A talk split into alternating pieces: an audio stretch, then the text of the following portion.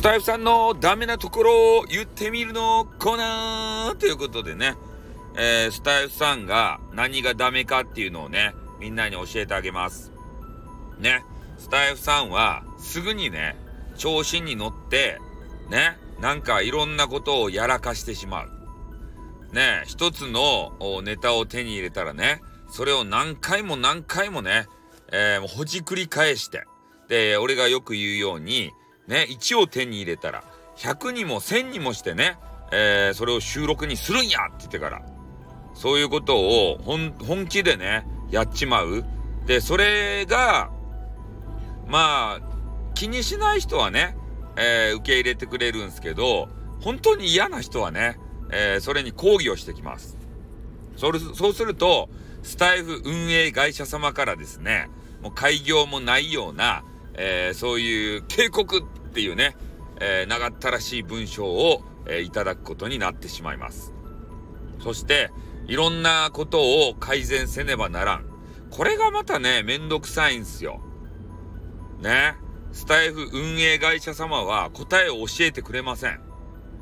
で、ヒントだけ教えてくれてね。で、これとこれとこれを、えー、削除するなり、なんなりしてもらわないと困りますせと。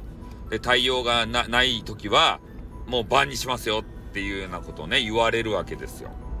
で、こっちも焦ってね、えー、対応をすると。で、俺みたいに、すごくね、えー、コンテンツ量が多い人、収録が多い人になると、もう大変なんすよ。それを探すだけでも。もうヒーコラ、ヒーコラ、バヒン、バヒンですたい。ね？そういう風になるんで、本当はね、えー、ネタは振り向か、あ、振りまかない方がいいんすけど、ただね、やっちゃうんすね。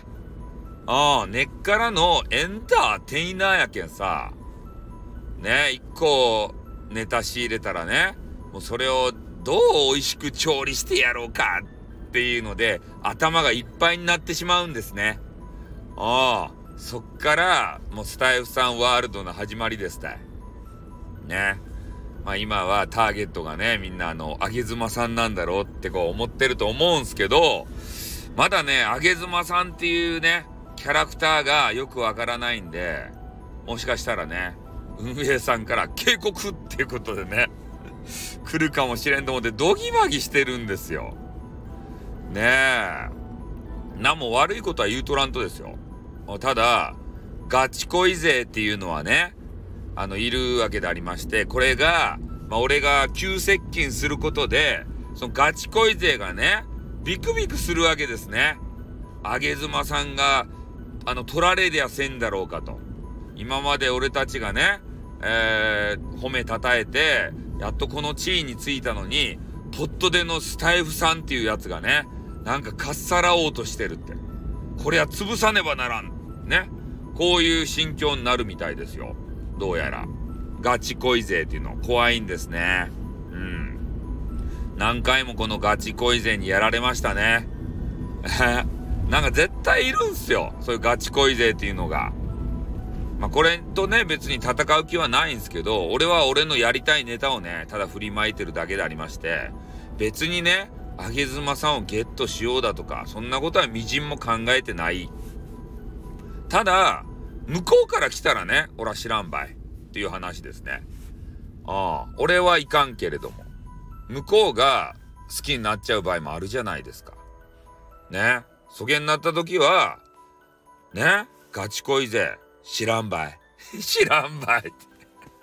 仕方ないですよ、だって。ねえ、配信者本人さんがさ、スタイフさんが好きって言うんであればしゃあないじゃないですか。ねえ、まあ、こんなこと言うけんね、多分ガチ恋勢に嫌われるんでしょうね。何を言ってんだお前はつってから。ねそんなことあるわけねえじゃねえかつってね。でも、本当にそんなことあったらおめえ許さねえぞみたいなね。そういうこと言われて思思われてるんだろうな。嫌やな。平和的に行きたいな。うん。まあ、今日はね、ちょっとそういうことを、えー、考えましたんでね、えー、ボイスさせていただきました。じゃあこの辺で終わります。あっ、またなにょ